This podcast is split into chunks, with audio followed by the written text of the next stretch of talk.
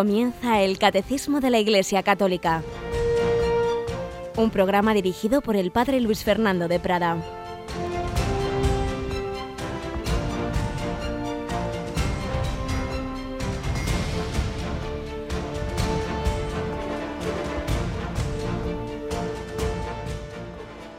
Alabados sean Jesús, María y José. Muy buenos días, queridísima familia de Radio María. Aquí volvemos con el catecismo. Aquí seguimos aprendiendo de esta síntesis preciosa que nos ofreció la Iglesia en el pontificado de San Juan Pablo II. Esa síntesis de la revelación de la Sagrada Escritura, de la tradición de los santos padres, del magisterio, de la vida de los santos, todo ello sintetizado admirablemente en este libro que no puede, no debe faltar en ninguna cabecera de ningún católico que antes que ir a leer cualquier otra cosa, pues debe tener siempre a mano este catecismo para conocer realmente lo más importante de todo, que no es la matemática ni es la literatura por buenas que sean, sino que es la sabiduría del sentido de la vida, del conocimiento de Dios y del hombre. Tenemos en el control a Cristina Rubio. Buenos días, Cris. Muy buenos días, padre. Tú ya te lo has estudiado muchas veces el catecismo. Bueno, bueno.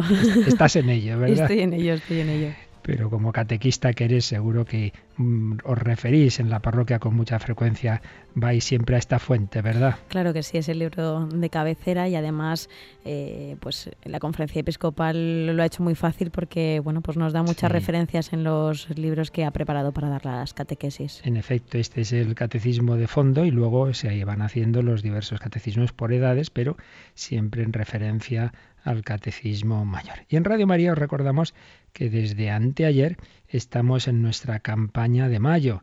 Eh, una y otra vez, pues tenemos que hacer esa llamada, ese recuerdo a nuestros oyentes que es muy fácil encender la radio, no cuesta nada, no, no hay que pagar nada por oír la radio, ¿verdad? Pero emitir sí que hay que pagar muchísimo, más o menos 400, parece que son 405 euros, tenemos más o menos calculados, significa una hora de emisión de Radio María.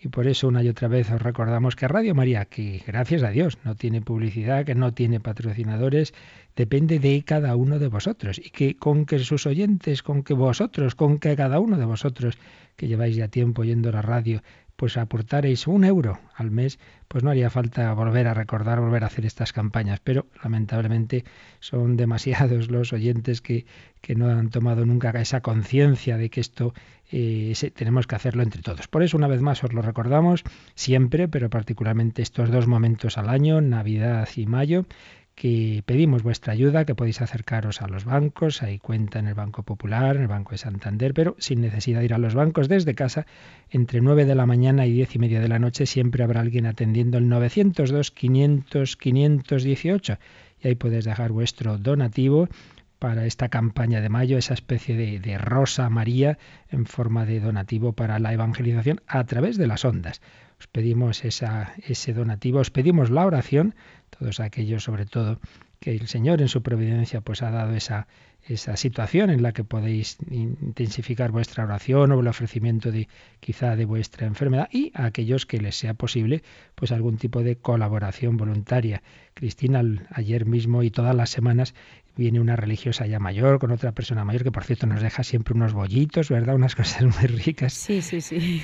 Y está ahí preparando paquetitos, enviando eh, estampas, ¿verdad? Tenemos voluntarios a todas horas de todo tipo y condición, ¿eh? Sí, la verdad es que es un regalo que todos los días, todas las semanas vienen voluntarios nuevos y que, bueno, pues nos regalan un poquito de su tiempo para la Virgen y la verdad es que es una gran ayuda que aquí se necesita mucho. Tres grandes pilares, oración, que esa desde luego esperamos contar con la de todos vosotros, voluntariado, aquellos que podáis disponer de algún tiempo de, muchas formas, hay un voluntariado que se puede hacer desde casa, que es eh, coger el teléfono, porque si tienes internet en casa, pues podemos eh, hacer que ahí puedas atender también el 902 500 518 oración voluntariado y ese donativo que te pedimos eh, sobre todo en este mes de mayo, en esta campaña, para seguir adelante, para extender Radio María, no solo en España, sino en las naciones más necesitadas, como os explicaremos la semana que viene en nuestra Marietón. Entre 9 de la mañana y diez y media de la noche, ese teléfono está disponible para todos. Y vamos nosotros a nuestro primer comentario, a nuestro primer relato, una historia vital que siempre nos ayuda el tener esos ejemplos de personas cercanas.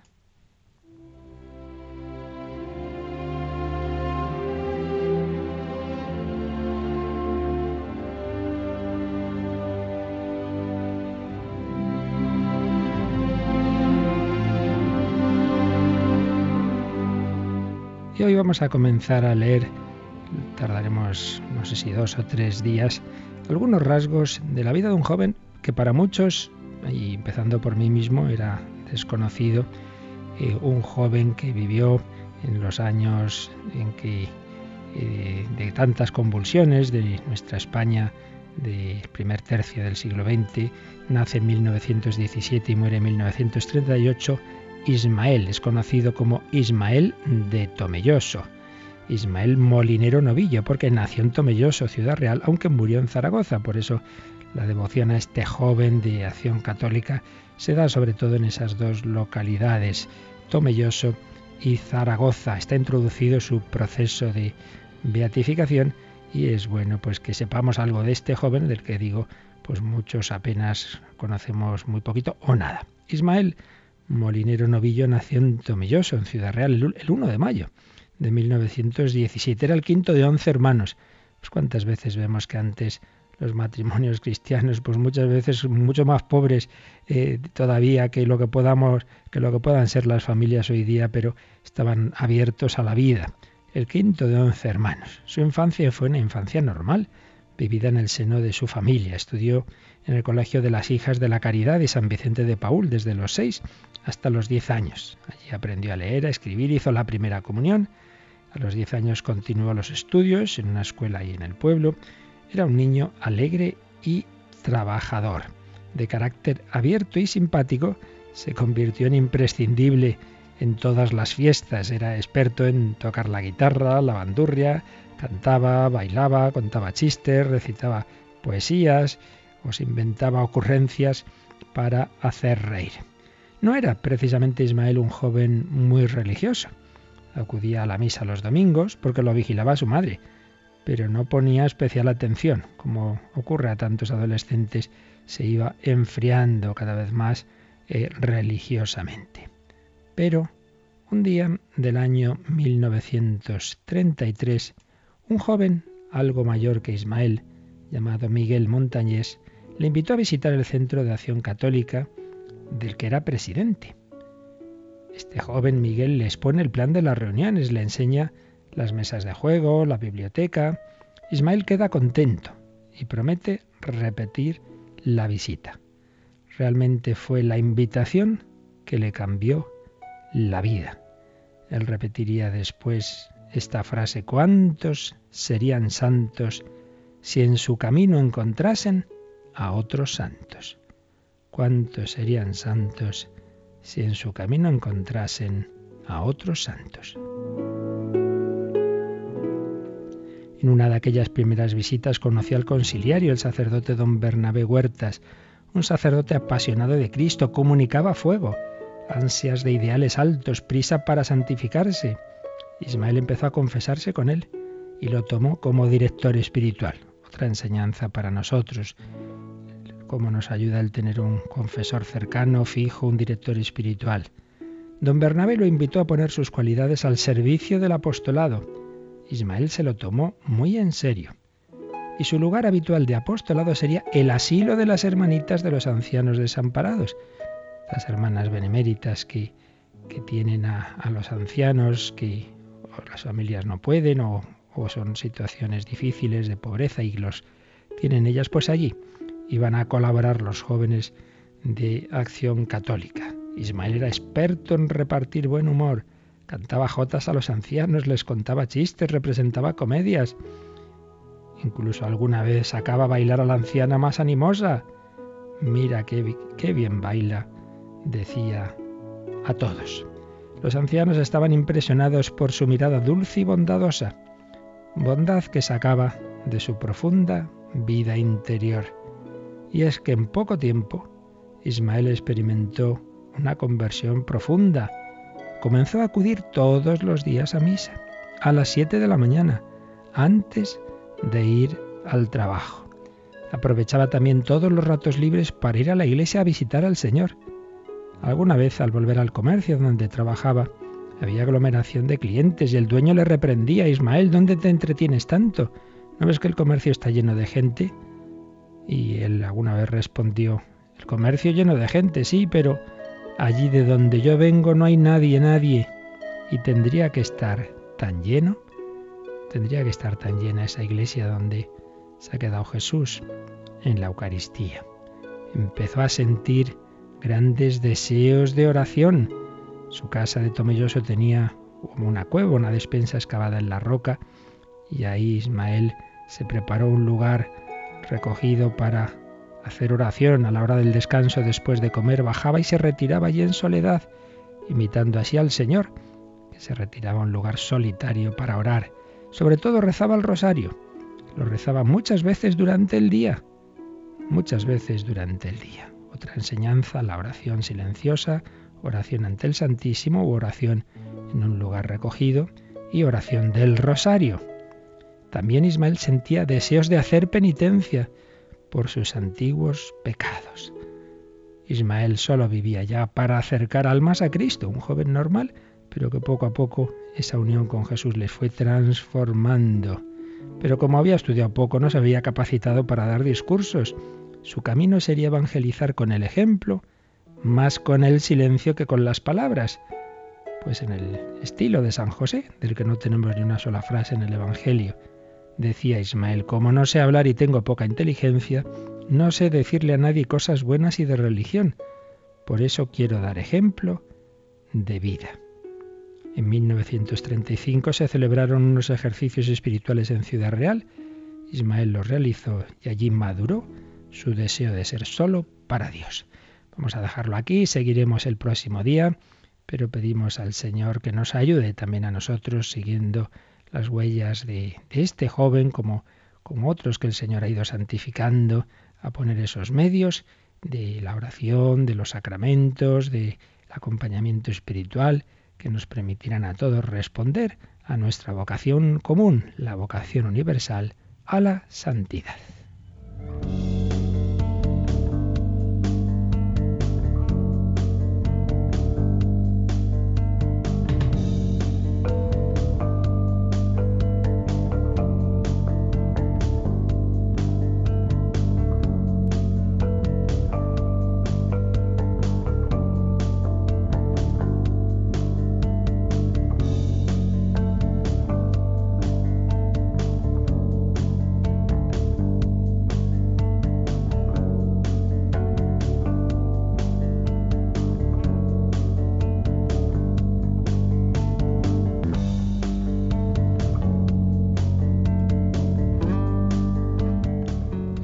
Todos entre la gracia de Dios que nos llama a la santidad y las heridas que tenemos en nuestra alma por el pecado, el pecado común a la humanidad, el pecado original eh, y los pecados ya personales de nuestra historia personal y de nuestro entorno cercano. Todo ello nos influye. Estamos todos en esa gran batalla, en esa lucha que San Pablo mismo pues experimentaba no, no me explico, no me entiendo a mí mismo, decía, no hago el bien que quiero, sino el mal que no quiero. Si veo el bien y lo intento hacer, pero luego no lo hago. Pues sí, ahí estamos. Y uno está un día muy espiritual y hace un montón de oración y quiere ir a misa todos los días, luego tiene un, un despiste y comete un pecado y ya no va a misa el domingo y así somos, nos vamos de un extremo a otro, estamos en plena batalla. Y esa batalla empezó, nos dice el Concilio Vaticano II al principio de la historia, ese primer acto eh, fue la lucha entre Satanás y los primeros hombres. Y es de lo que estamos hablando desde hace ya tiempo. Estamos en esa parte del catecismo, ya terminando la primera parte del credo. Creo en Dios Padre Todopoderoso, Creador del cielo y de la tierra. Y estamos en el último apartado de esta parte, la caída. Vimos pues una introducción sobre el pecado, que es el pecado, donde abundó el pecado, sobreabundó la gracia, la realidad del pecado, el pecado original como una verdad esencial de nuestra fe.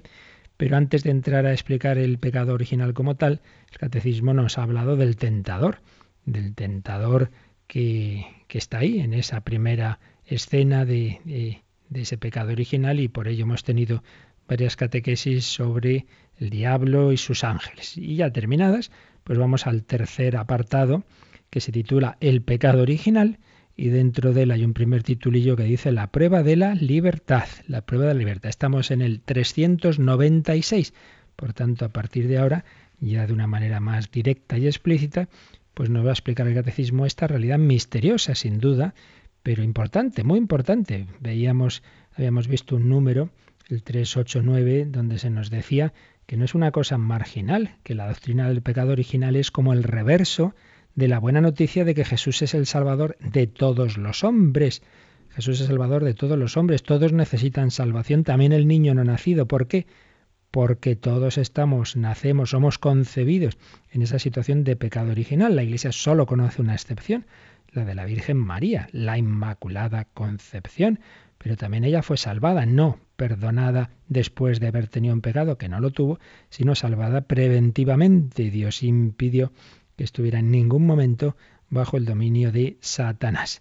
Pero todos somos concebidos, salvo ella, eh, en esa situación eh, de pecado original y es lo que se nos va a ir explicando a partir de este número 396. Pero primero se nos va a recordar algo que yo ya he dicho aquí muchas veces, y es que todo esto, toda esta realidad, tiene sentido porque Dios nos ha creado eh, con el fin de invitarnos a su amistad, a su amor, eh, a unirnos con Él para siempre en el cielo, eh, una unión por amor, una unión por amor de amistad, pero el amor de amistad implica la libertad.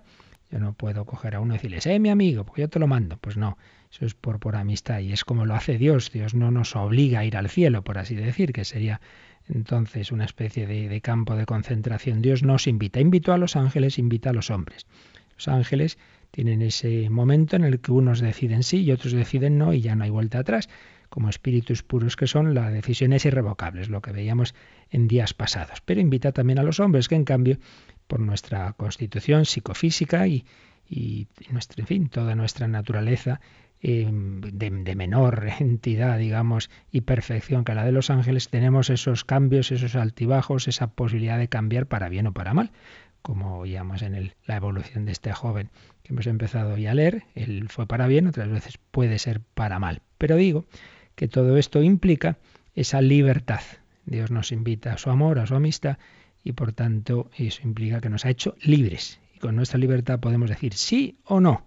Los, los animales pues no tienen esa libertad. Los animales no pueden pecar, pero tampoco pueden ir al cielo. Bueno, pues vamos a leer lo que nos dice el 396 sobre la prueba de la libertad. Vamos con el Cristina. Dios creó al hombre a su imagen y lo estableció en su amistad. Criatura espiritual, el hombre no puede vivir esta amistad más que en la forma de libre sumisión a Dios. Esto es lo que expresa la prohibición hecha al hombre de comer del árbol del conocimiento del bien y del mal, porque el día que comieres de él morirás sin remedio. El árbol del conocimiento del bien y del mal evoca simbólicamente el límite infranqueable que el hombre en cuanto criatura debe reconocer libremente y respetar con confianza. El hombre depende del Creador, está sometido a las leyes de la creación y a las normas morales que regulan el uso de la libertad. Así pues, Dios creó al hombre a su imagen, como habíamos visto ya en días anteriores, y lo estableció en su amistad también lo vimos. No simplemente nos ha creado con un alma espiritual como criaturas que, que adorarían a, a un Dios creador, sino mucho más que eso. Ya eh, al principio, pues Dios eleva al hombre a ese nivel sobrenatural, sobre la naturaleza, lo que diríamos la gracia de Dios. Dios establece al hombre en su amistad. El hombre no parte de cero, sino parte de la amistad. De entrada se le da esa situación de comunicación con Dios, pero repetimos, una amistad que se puede romper porque nos ha hecho libres. Pero nos ha añadido el catecismo algo importante. Criatura espiritual, el hombre no puede vivir esa amistad más que en la forma de libre sumisión a Dios. Claro, el hecho de que Dios nos haya dado su amistad, es decir, esa, compartir su naturaleza divina, de manera que podamos tener con Él un trato, trato de amistad. Decía Santa Teresa que la oración es tratar de amistad con quien sabemos que nos ama, pero el hecho de que nos haya dado ese campo de comunicación, esa participación de su naturaleza, que nos haya elevado para que podamos hablar con Él, nos llamo siervos, os llamo amigos, no quiere decir que estemos al nivel de unos amiguetes, que aquí está mi colega como si fuéramos iguales. Hombre, evidentemente no el que nos haya dado a participar esa vida divina y el que nos haya elevado para poder comunicarnos con Él no quita que Él sigue siendo el Creador todopoderoso, eterno e infinito y nosotros somos criaturas.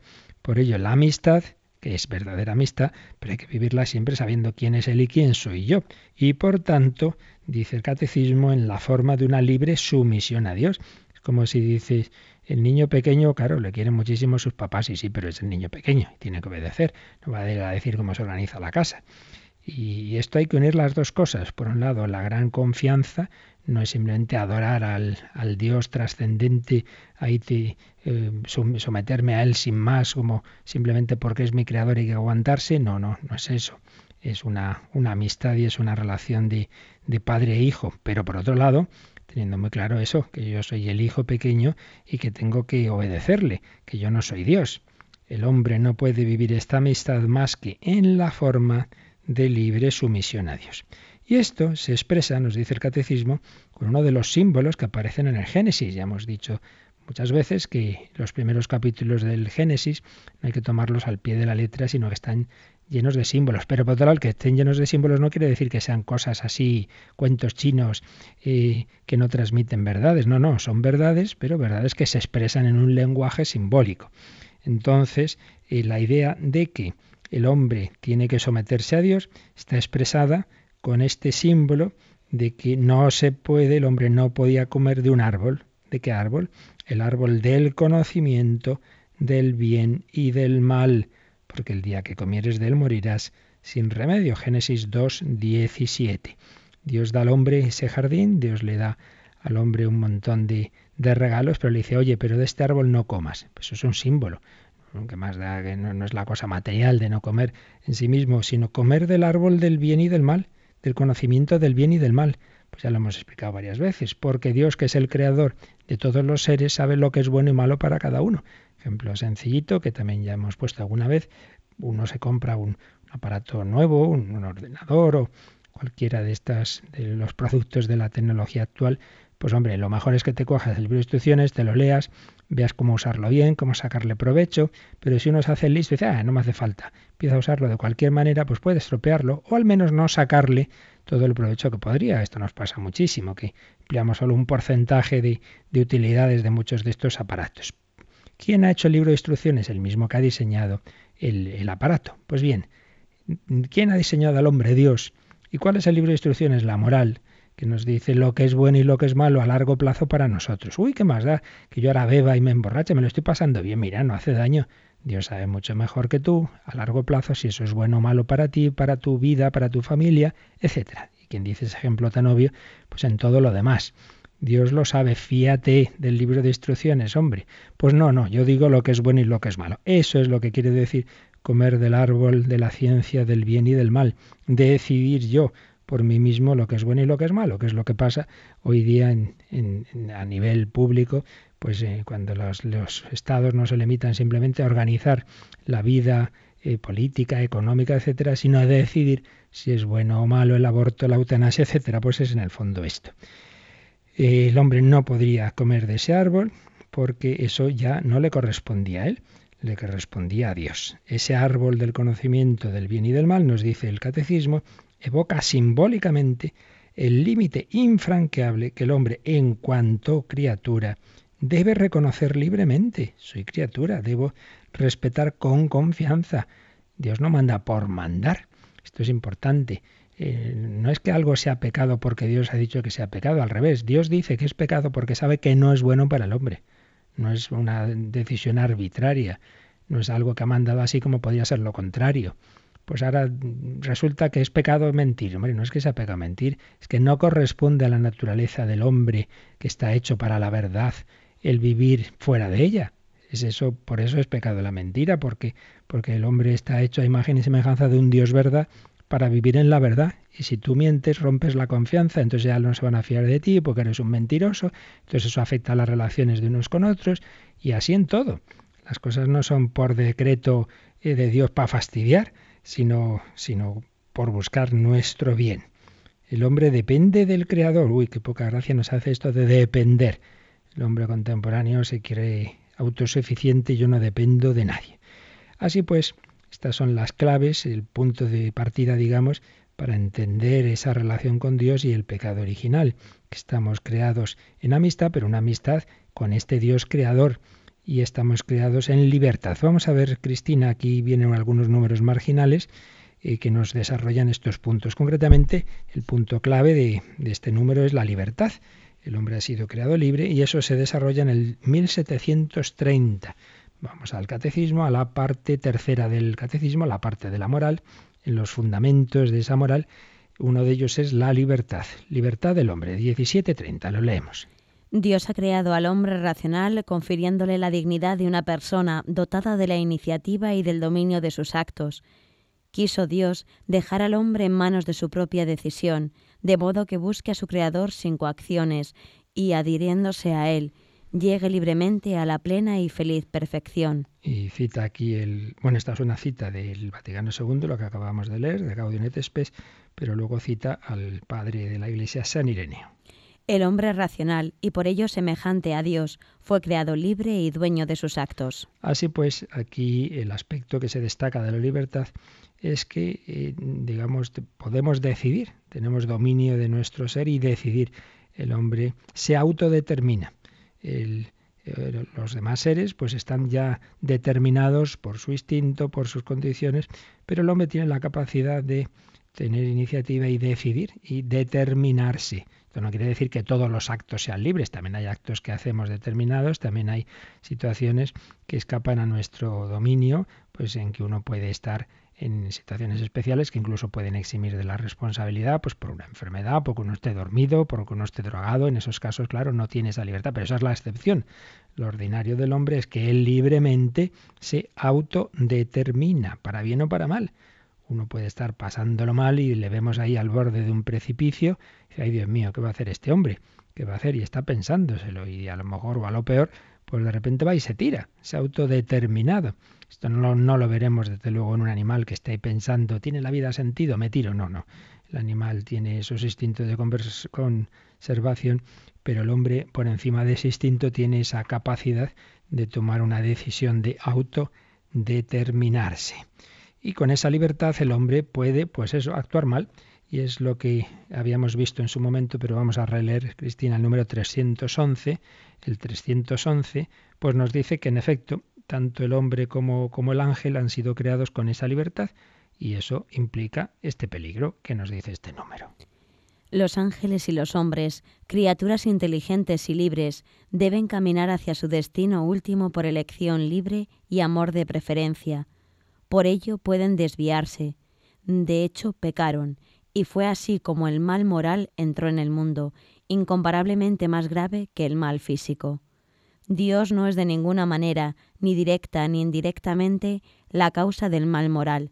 Sin embargo, lo permite, respetando la libertad de su criatura, y misteriosamente sabe sacar de él el bien. Y termina con una cita de alguien que pensó mucho en estas cosas, San Agustín.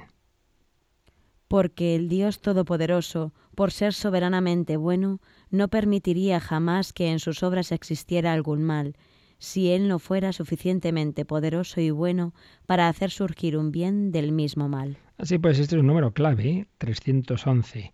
Como espero que tengáis el catecismo, que no solo nos escuchéis, sino que lo vayáis leyendo y repasando, pues repasarlo. Porque aquí está esa clave del sentido de nuestra vida, que Dios ha creado a los hombres y a los ángeles, criaturas inteligentes y libres, para caminar hacia su destino último por elección libre y amor de preferencia. Yo puedo seguir este camino o puedo desviarme. Puedo decir sí a Dios o puedo decirle no. Y de hecho, dice, pues, pues hemos dicho que no, por lo menos alguna vez. La humanidad de hecho pecaron. Hubo ángeles que se desviaron para siempre, que se convierten en demonios, y luego pues los hombres en la historia, pues por desgracia, por muchísimas veces. Y claro, nos gustaría, ay, que pues Dios me quitara la libertad o que nos hiciera menos libres. A veces pensamos eso, pero claro, si no tenemos libertad tampoco podemos amar, tampoco podemos ser santos. Entonces, pues eh, Dios ha preferido correr ese riesgo de usar mal la libertad, pero de que haya hombres, que haya seres humanos que puedan responder a esa invitación y puedan amar por encima de todo y puedan ser santos. Y terminamos mm, los números marginales de este de este 396 leyendo otro, el 301, el 301 que va a insistir en esa otra idea que hemos comentado antes de que dependemos de Dios. 301. Realizada la creación, Dios no abandona a su criatura a ella misma. No solo le da el ser y el existir, sino que la mantiene a cada instante en el ser, le da el obrar y la lleva a su término.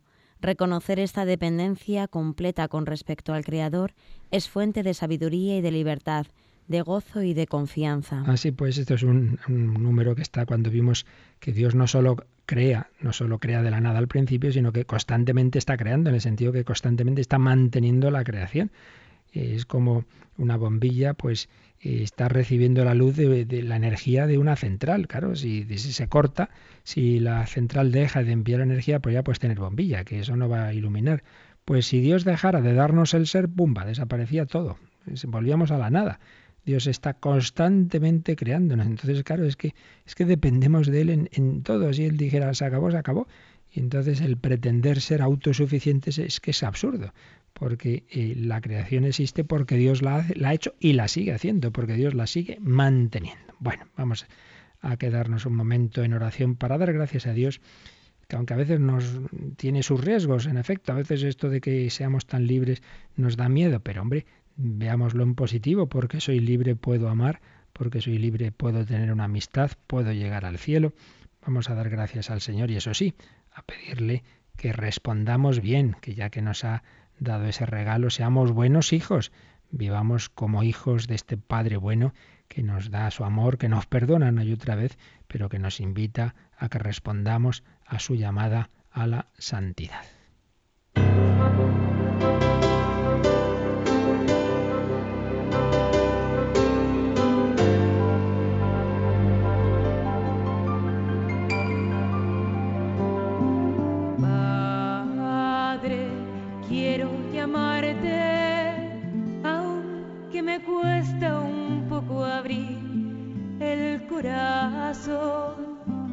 Busco tu rostro entre tu creación.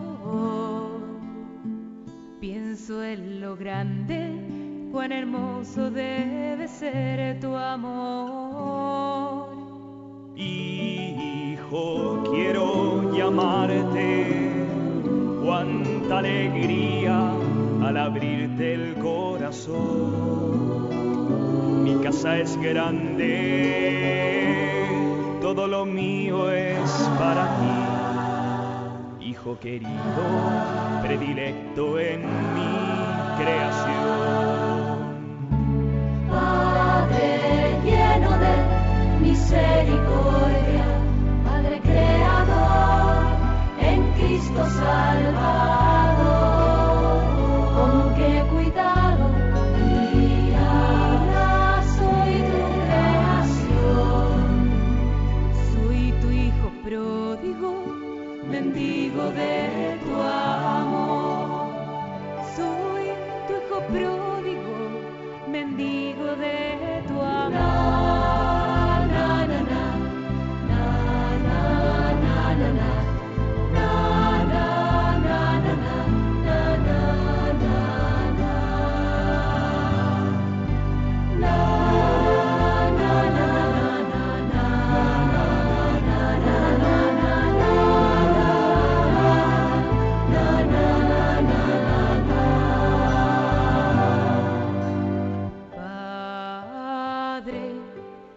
acercarme, mas tengo miedo de mirarte solo a ti.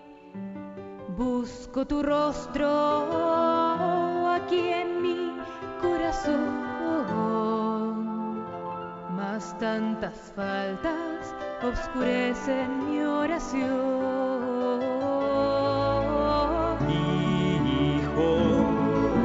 Abrazarte, no tengas miedo de mirarme solo a mí. Yo soy tu padre desde el principio y hasta el fin.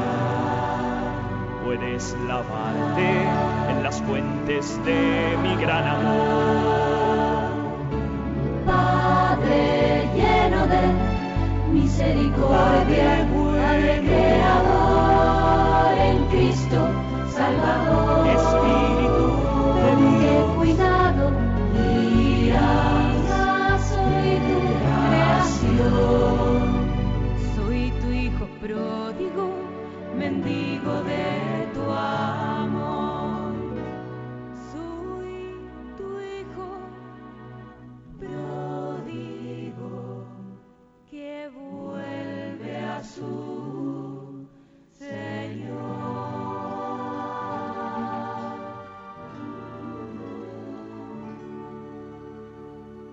Están escuchando el Catecismo de la Iglesia Católica con el Padre Luis Fernando de Prada. Soy tu hijo pródigo, mendigo de tu amor. La humanidad, ese hijo pródigo se apartó, pero el Padre lo ha estado buscando y lo somos cada uno de nosotros tantas veces y también el Padre nos sigue buscando y nos envía a su Hijo y Jesús es el buen pastor que va por esa oveja perdida y el Padre y el Hijo nos envían el Espíritu Santo que toca nuestro corazón.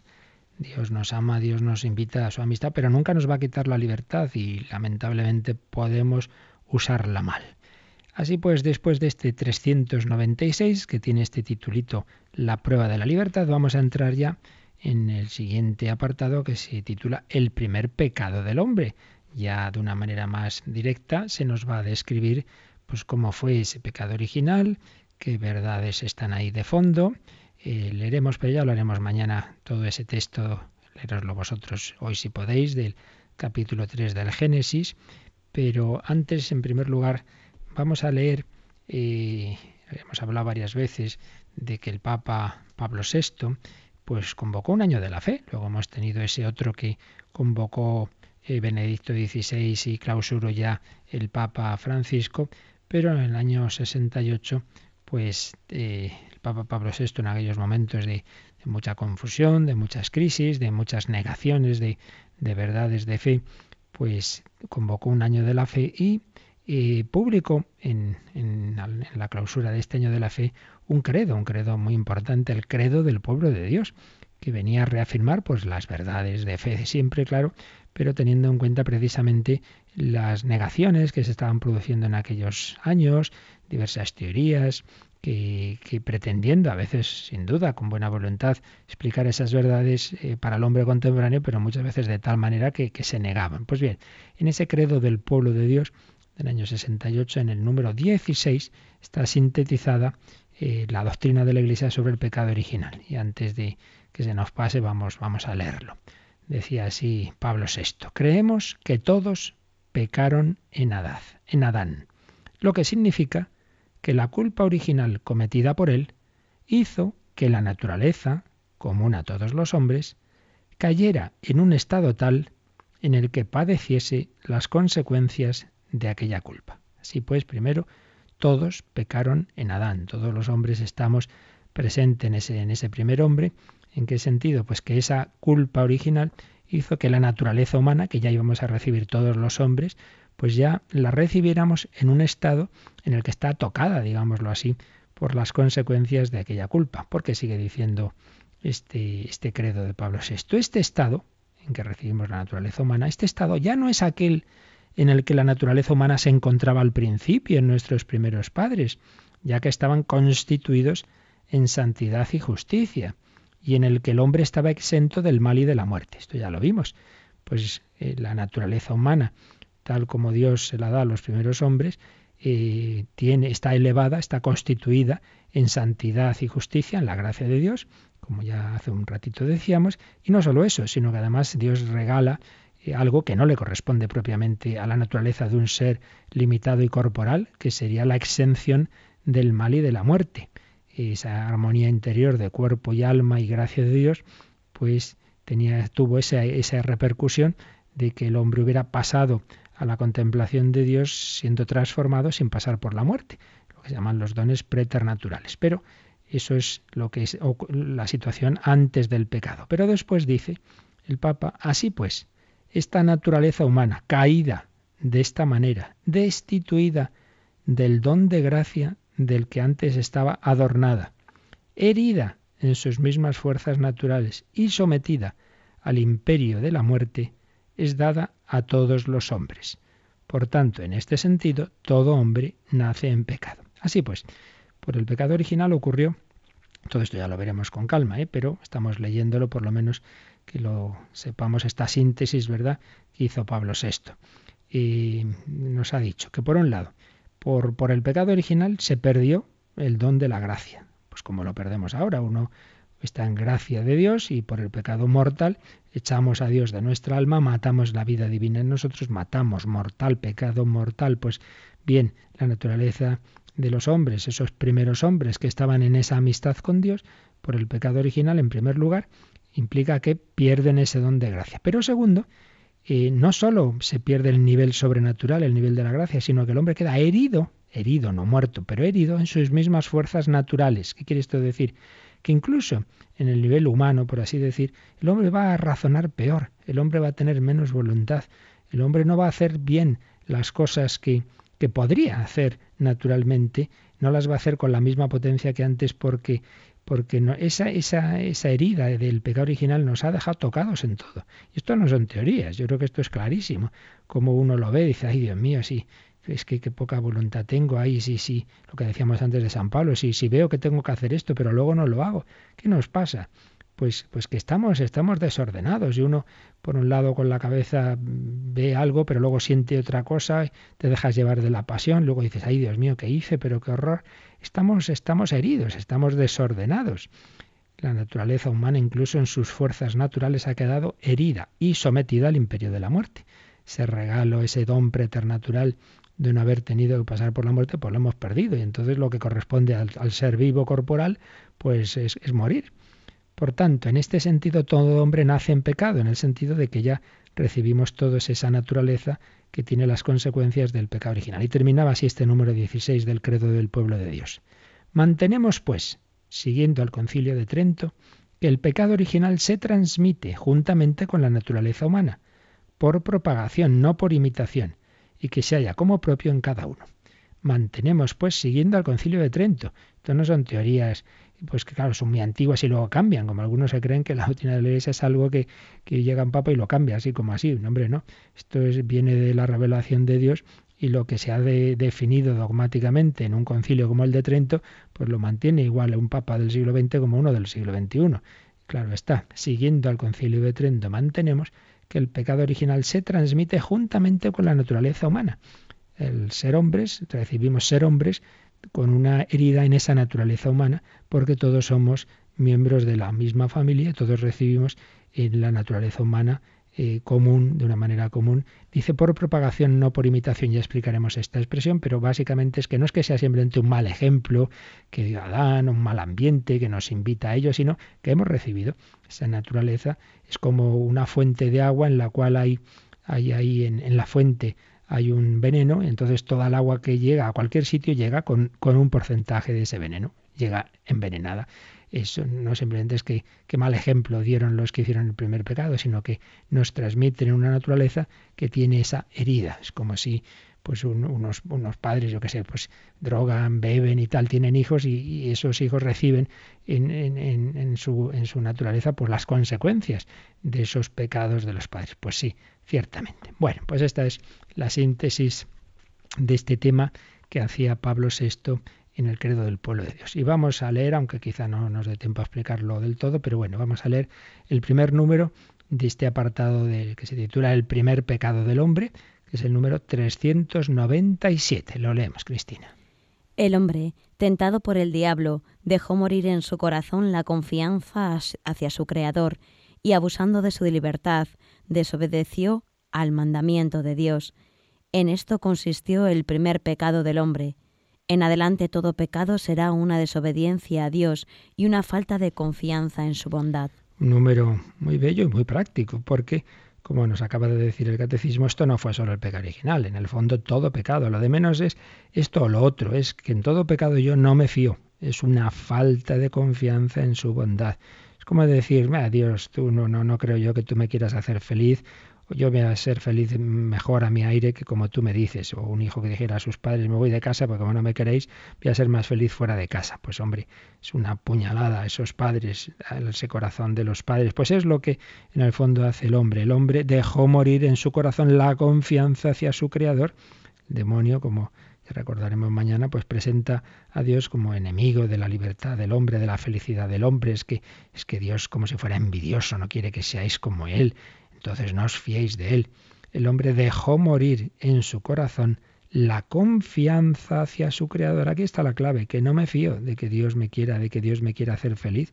Y abusando de su libertad, hemos visto antes, Dios nos ha hecho libres, pero usamos mal esa libertad, abusando de su libertad, desobedeció el mandamiento de Dios. En esto consistió el primer pecado del hombre. Todo pecado será una desobediencia y una falta de confianza. Son las dos claves. Todo pecado, más allá de que sea consista en hacer esto o lo otro, implica desobediencia a Dios, no le hago caso. ¿Y por qué? Porque no me fío de él. Falta de confianza. Desobediencia y falta de confianza. Lo cual implica una ofensa a Dios, como también ya vimos, porque es eso, no es simplemente que yo desobedezca una ley de tráfico y ya está, pero yo no ofendo aquí al alcalde. No, no, no, no. Es que es decirle a Dios, tú no me quieres, tú no me quieres hacer feliz, yo no me fío de ti, hombre. Eso es algo muy serio. Es una ofensa a Dios y es hacerme daño a mí mismo. Vamos a, ver cómo lo dice también uno de los números marginales eh, que vienen aquí citados, el 1707, 1707, viene a decir lo mismo, con, pero con otras palabras muy bellas. El hombre persuadido por el maligno abusó de su libertad desde el comienzo de la historia, sucumbió a la tentación y cometió el mal. Conserva el deseo del bien, pero su naturaleza lleva la herida del pecado original. Ha quedado inclinado al mal y sujeto al error. La primera frase está tomada del Vaticano II, Gaudium Spes 13.1. El hombre persuadido por el maligno, la tentación de un ser mm, personal exterior a él, persuadido por el marino, abusó de su libertad, acabamos de ver, desde el comienzo de la historia. Y sigue diciendo el catecismo, sucumbió a la tentación, cometió el mal, conserva el deseo del bien. Seguimos estando creados a imagen y semejanza de Dios, por eso podemos convertirnos. Pero su naturaleza lleva la herida del pecado original. Quiero hacer el bien, pero me cuesta, ay, ay, cómo me cuesta hacer el bien, como porque ha quedado inclinado al mal y sujeto al error. Ahí está nuestra batalla, ¿verdad? Por un lado, queremos hacer el bien y la verdad y en el fondo el hombre sabe que sería más feliz amando, pero claro, uff, pues somos egoístas, estamos tocados. Y termina con una cita también del Vaticano II de de Spes 13.2. De ahí que el hombre esté dividido en su interior. Por esto toda vida humana, singular o colectiva, aparece como una lucha ciertamente dramática entre el bien y el mal, entre la luz y las tinieblas. Como digo, es una cita de la Constitución Pastoral sobre la Iglesia en el mundo de hoy, Gaudium et Spes. Algunos no sé qué imagen se hacen del Concilio Vaticano II como si hubiera desaparecido en él la doctrina tradicional de la Iglesia. Pues bien claro aparece aquí en esa Constitución el pecado original que el hombre ha cometido, persuadido por el maligno, y esta consecuencia de que toda vida humana, singular o colectiva, aparece como una lucha dramática entre el bien y el mal, entre la luz y las tinieblas. Toda vida humana singularmente, cada uno de nosotros lo sabemos, pues a veces vence en mi Cristo, vence el bien, hago el bien, la verdad, el amor, y, otras veces al revés, vence la pereza, la soberbia, la ira, la lujuria, entonces me dejo llevar. Tenemos esa lucha individual y a nivel colectivo. Pues la, la historia, pues hay una gran batalla, y sin ninguna duda, y así lo vemos en, y está reflejado simbólicamente también en el libro del Apocalipsis, esa lucha entre, por un lado, Cristo y la mujer coronada con doce estrellas y por otro lado está el dragón rojo, dice, y las dos bestias que aparecen ahí a su servicio, pues esa lucha que se da en la historia entre, entre Cristo y, y los enemigos y sus enemigos. Lucha personal, lucha comunitaria, lucha que empezó, batalla que empezó en ese primer estado, en ese paraíso original, y ahí la primera batalla la perdimos, pero la historia siguió, como, como iremos viendo. Nos quedamos aquí, en ese 397, en ese primer pecado del hombre que recordar. Ante todo, consistió en estas dos claves, desobediencia y desconfianza. claves que siguen ocurriendo en cada uno de nuestros pecados. Pero sabemos que el Señor nos invita una y otra vez a la confianza en que Él nos quiere perdonar, pero hace falta eso, arrepentirse y poner los medios. Le pedimos, como siempre, misericordia y lo haremos ahora. Mientras también, si queréis, podéis llamar, hacer alguna consulta, como ahora se nos recordará.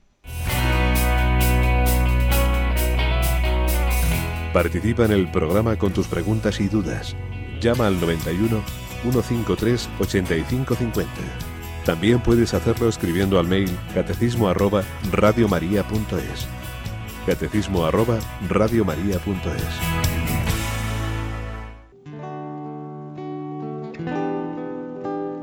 Misericordia, Señor, que he pecado. Tenme piedad, oh Señor. Crea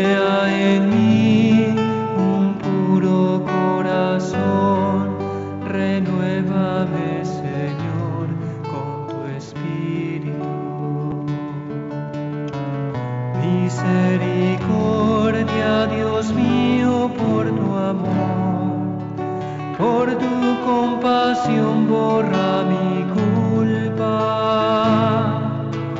Lávame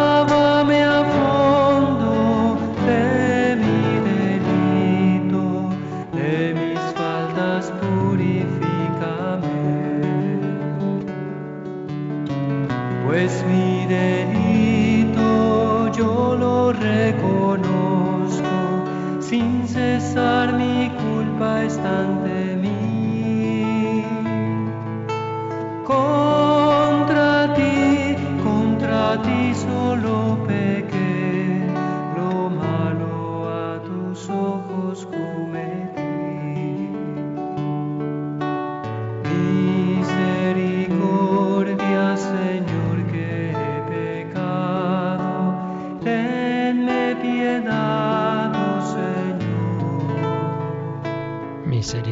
Señor, hemos pecado. Siempre debemos acudir al Señor con humildad y con confianza. Recibo un correo de Mario, de Maracena, Granada, que me pregunta por la editorial del catecismo porque dice que no coincide lo que él lee en su catecismo con el que leemos aquí. No, no.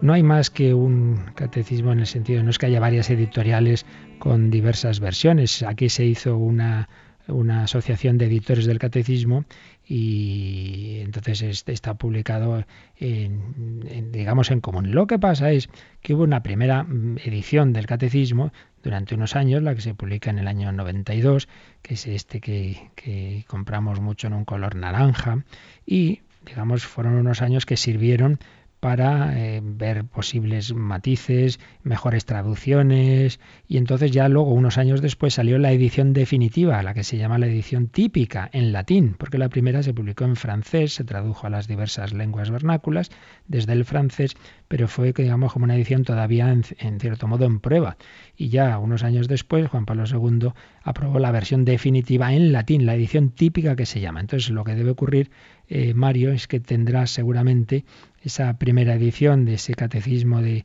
de tapas naranjas y entonces hay algunas diferencias en, en, algunas cosas que se cambiaron, se matizaron y sobre todo pues la traducción ya del original oficial latino que, que a veces cambia o se añadieron algunas citas, etcétera. Entonces tendrías que comprarte la edición última, pero ya digo, no hay no, no hay de esta editorial o de la otra, no no Ahí se unieron las editoriales católicas todas en una asociación de editores del catecismo. ¿Tenemos alguna pregunta por ahí, Cristina? Sí, tenemos algunas preguntas reservadas de la semana pasada. La primera de ellas es de Pilar, desde Madrid. Dice que a su hija le han regalado unos amigos algunos elementos que a ella le parecen algo extraños, como por ejemplo el martillo de Thor y unas lunas extrañas que no entiende. La madre los tiene guardados esperando a que la hija se olvide de ellos y poder tirarlos, pero le pide un consejo al respecto, si debe tirarlos o no, si esos elementos pueden influir de alguna manera negativa en su hija o no tienen importancia y es algo que, que es a ella la que la, la ha asustado la verdad es que, claro, con lo que me dice tampoco sé si simplemente son, pues yo qué sé, cosas de películas eh, sin mayor trascendencia, pues hombre, en ese caso no habría mayor peligro, pero es verdad que a veces, a veces hay eh, objetos de estos que, tienen su, su trampa. La, la pasa que con lo que me dice no sabría decirle mucho más. Yo creo que convendría que viera en concreto todo lo que es mm, y, y, lo consultara quizá un sacerdote en la parroquia. Pero, en fin, hablándolo con. También depende de la edad de la hija, claro. Si ya es mayor, pues tampoco se puede así alegremente tirar las cosas, salvo que fueran cosas claramente, claramente pues digamos susceptibles de transmitir algún elemento maléfico y entonces diría en mi casa esto no está pero por, lo que me dice mm, es como si uno yo que sé tiene cosas de la guerra de las galaxias o de, o de otras películas así eso en principio no, no sería malo pero es verdad que hay que tener cuidado ¿qué más? La otra pregunta es de Daniel de Granada. Dice, el tentador se llama Luzbel, siendo un ángel caído, antes mm, de salir del cielo, él cree que hubo una batalla entre los ángeles y Dios. La pregunta es si esa batalla existió y por qué ese ángel se revela contra Dios siendo, según dice, no él ha oído, que era el mejor amigo de Dios. Bueno, yo creo que aquí está quizá mezclando diversas cosas, ¿no? Una cosa son las batallas que, que pone el libro del Apocalipsis y algún otro libro de la Escritura a nivel, pues digamos, lo que se desarrolla en la historia, ¿no? Entre los ángeles buenos y los que ya se han convertido en demonios, y otra cosa es el primer pecado. Ahí hay que tener cuidado. Lo único que sabemos cierto es que de los ángeles que Dios ha creado a todos buenos en su amistad, hubo ese primer momento en que les da esa capacidad de decir sí o no a su amistad y algunos de ellos, muchos de ellos, no sabemos cuántos, pues se rebelan contra Dios. Y eso es lo que sabemos. Lo demás ya pues son nuestras cavilaciones con mayor o menor fundamento, pero lo cierto desde la fe es simplemente lo que he dicho antes. Lo demás pues ya entra en ese ámbito de cosas, bueno, dudosas, pero como he dicho muchas veces, la teología no es para elucubrar, es para lo que a mí me importa es yo que tengo que hacer. Y lo que tengo que hacer es saber que existen esos ángeles malos, ya lo explicamos en las catequesis anteriores, dedicamos bastantes momentos a hablar de eso, del de demonio y de, de esas tentaciones, etcétera, pues que existen, pero no podemos entrar en muchas más elucubraciones. Así que nada, lo dejamos, que ya se nos ha ido el tiempo, y os recuerdo lo que decíamos al principio. A partir de ahora, a partir de las 9 de la mañana, pues os pedimos, os pedimos que nos ayudéis en esa gran campaña de mayo de, de Radio María. Os pedimos esos tres grandes, esas tres grandes aportaciones, vuestra oración, aquellos que podáis también algún tipo de voluntariado y el donativo, pequeño o grande. Si uno dice yo solo tengo un euro, pues bendito sea Dios, un euro de cada oyente de Radio María solucionaría todos nuestros problemas. 902 500 518, ese teléfono queda abierto desde ahora a las 9 hasta las diez y media de la noche más o menos para que podáis hacer vuestros donativos en esta campaña de mayo, ofrecer esa rosa a la Virgen María. Muchísimas gracias a todos y que Dios os bendiga. La bendición de Dios Todopoderoso, Padre, Hijo y Espíritu Santo, descienda sobre vosotros.